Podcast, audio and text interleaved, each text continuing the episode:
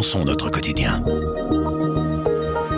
les ménages ont récupéré leur pouvoir d'achat, leur niveau de vie est revenu à celui d'avant la crise. C'est ce que montre la quatrième édition de notre baromètre du pouvoir d'achat réalisé par l'Institut pour un développement durable. Grâce à l'indexation des salaires et aux primes énergie du gouvernement, les ménages types de notre baromètre retrouvent le même pouvoir d'achat qu'en juillet 2021 et ils le garderont tant qu'il y aura une aide du gouvernement. Bernard de Monti est journaliste politique et pilote ce baromètre pour le soir. Il nous explique. Je m'appelle Sandrine Puissant et vous écoutez le grand angle du soir.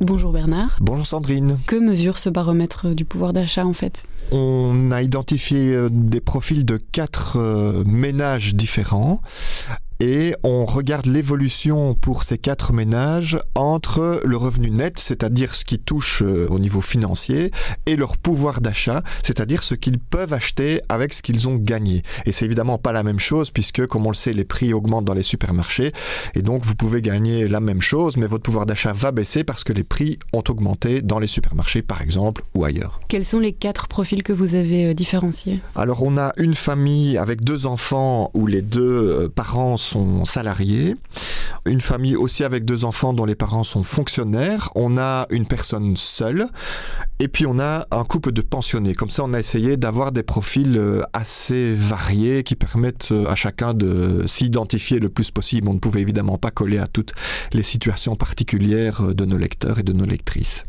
Et quel est l'enseignement principal que vous retirez de cette quatrième édition euh, du baromètre? Bah, Il y a d'abord une bonne nouvelle et c'est presque une surprise, c'est que pour la première fois, donc c'est notre quatrième édition, pour la première fois depuis que la crise énergétique euh, a sévi, le pouvoir d'achat de nos quatre euh, profils a retrouvé son niveau d'avant la crise. Donc on a commencé à mesurer en juillet 2021 parce que c'est là que les prix de l'énergie ont commencé à augmenter. Donc là, le pouvoir d'achat a baissé en permanence, les gens ont perdu beaucoup de pouvoir d'achat, et eh bien au mois de janvier, euh, les quatre profils ont retrouvé exactement le même pouvoir d'achat qu'avant la crise. Donc ça, c'est une bonne nouvelle. Et comment ça se fait? Mais en fait, il faut y voir essentiellement le rôle protecteur de l'État. C'est-à-dire que en Belgique, les salaires sont indexés, les pensions aussi d'ailleurs, donc c'est le premier motif euh, de récupération. Il y a aussi euh, les aides que le gouvernement fédéral a octroyées, notamment les fameuses primes énergie, ça, ça joue aussi un rôle très très important. Et puis il y a une raison plus technique, mais qui est aussi très importante, c'est que les barèmes fiscaux sont également indexés. Donc, pour simplifier, ça veut dire que on passe plus tard dans la catégorie euh, fiscale supérieure. Donc, on est moins taxé, pour résumer. Donc, il faut gagner un peu plus en fait pour passer à la tranche d'impôt supérieure. Exactement. Voilà, ça, ça a aussi un gros coup de pouce qui a permis de récupérer euh, le pouvoir d'achat. Quel est le profil le plus touché dans ceux que vous avez euh, analysés le profil qui restera le, plus touché, ce sont les salariés du secteur privé. Parce que si tout le monde a retrouvé aujourd'hui son pouvoir d'achat, ce qui a été perdu l'année passée ne sera jamais retrouvé. Et donc, pour le couple de, de, salariés, ils ont perdu 213 euros par mois pendant un an. Donc c'est quand même une très grosse perte qui, elle, ne sera pas récupérée. Donc ça, c'est quand même... Euh, voilà, aujourd'hui, on a retrouvé un pouvoir d'achat normal, j'allais dire, mais ce qui a été perdu l'année passée est perdu, et ce sont les salariés qui ont perdu le plus la personne qui a perdu le moins, j'allais dire heureusement, c'est la maman seule, comme on l'a appelé, la famille monoparentale qui n'aura perdu, entre guillemets, que 56 euros par mois, mais elle partait évidemment de, de plus bas. Vous dites maman seule, pourquoi pas papa seul? Mais parce qu'on s'est basé sur des profils statistiques et on constate que les familles monoparentales, c'est plutôt encore aujourd'hui, et on le regrettera, des mamans avec enfants. Donc c'est pour ça qu'on a choisi la maman seule. Ça a peu d'influence sur les chiffres, c'est juste pour qu'on puisse s'identifier euh, plus facilement. Quelles sont les perspectives pour les mois qui viennent? Bah, Les perspectives sont pas mauvaises. En fait, le pouvoir d'achat est récupéré et ça va se stabiliser. C'est-à-dire que le pouvoir d'achat ne va pas continuer à augmenter, mais il ne va pas baisser non plus.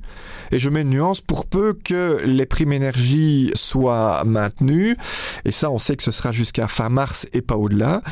Et on sait aussi que le tarif social va être raboté. Donc si le gouvernement ne fait rien et si les prix continuent à rester euh, élevé euh, essentiellement dans les supermarchés, dans l'énergie, on risque d'avoir euh, après mars des baisses de pouvoir d'achat de nouveau. Donc ça, on va revérifier, on, on republiera notre baromètre en avril-mai.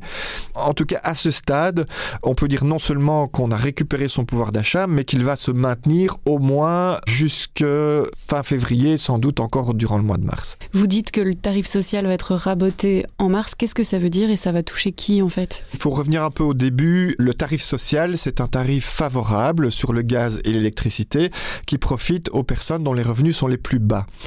Quand la crise énergétique a commencé, le gouvernement fédéral a décidé qu'on allait étendre ce tarif social à une catégorie de la population qui est en difficulté, mais pas euh, autant que les autres. Et donc, on a décidé d'étendre le tarif social à un million de personnes. Mais le gouvernement fédéral, étant donné que ça coûte extrêmement cher de protéger tous ces gens en même temps et que les prix de l'énergie ont évolué plus favorablement, le gouvernement fédéral a décidé de réduire graduellement l'aide pour ces personnes supplémentaires. Donc voilà, le tarif social va être progressivement raboté pour une partie de la population jusqu'à s'éteindre. Et c'est là que beaucoup d'experts, euh, qu'ils soient de gauche ou de droite, disent qu'il va y avoir de la casse sociale parce que ces gens vont euh, risquer de retomber dans la précarité. C'est étonnant que le gouvernement ait mis fin à cette mesure d'élargissement du tarif social, mais ait décidé de prolonger la TVA réduite à 6% sur les prix de l'énergie. Oui, parce que la baisse de la TVA favorise tout le monde, y compris les gros euh, revenus, y compris les revenus confortables. C'est un peu étonnant de continuer à baisser la TVA et de toucher au tarif social qui, lui, ne, ne favorisait que les classes les plus précarisées. C'est une raison essentiellement politique, c'est qu'une fois qu'on a baissé pour tout le monde la TVA, c'est très difficile politiquement, un an avant les élections, de dire mais on va réaugmenter la TVA pour tout le monde et tout le monde va payer plus cher. Il n'y a pas eu d'accord politique, donc ce qu'on a fait, c'est d'une part raboter le tarif social et quand même une petite compensation pour les personnes qui consomment le plus, on va, qui sont souvent les plus riches, on va augmenter les axes, mais la, la compensation n'est pas suffisante, disons, pour protéger euh, les, les personnes les plus précarisées. Merci Bernard. Merci à vous. Avec Grand Angle le soir, raconte, explique et décortique, c'est notre oreille sur l'actualité. Retrouvez-nous sur notre site, notre application et votre plateforme de podcast préférée. À bientôt.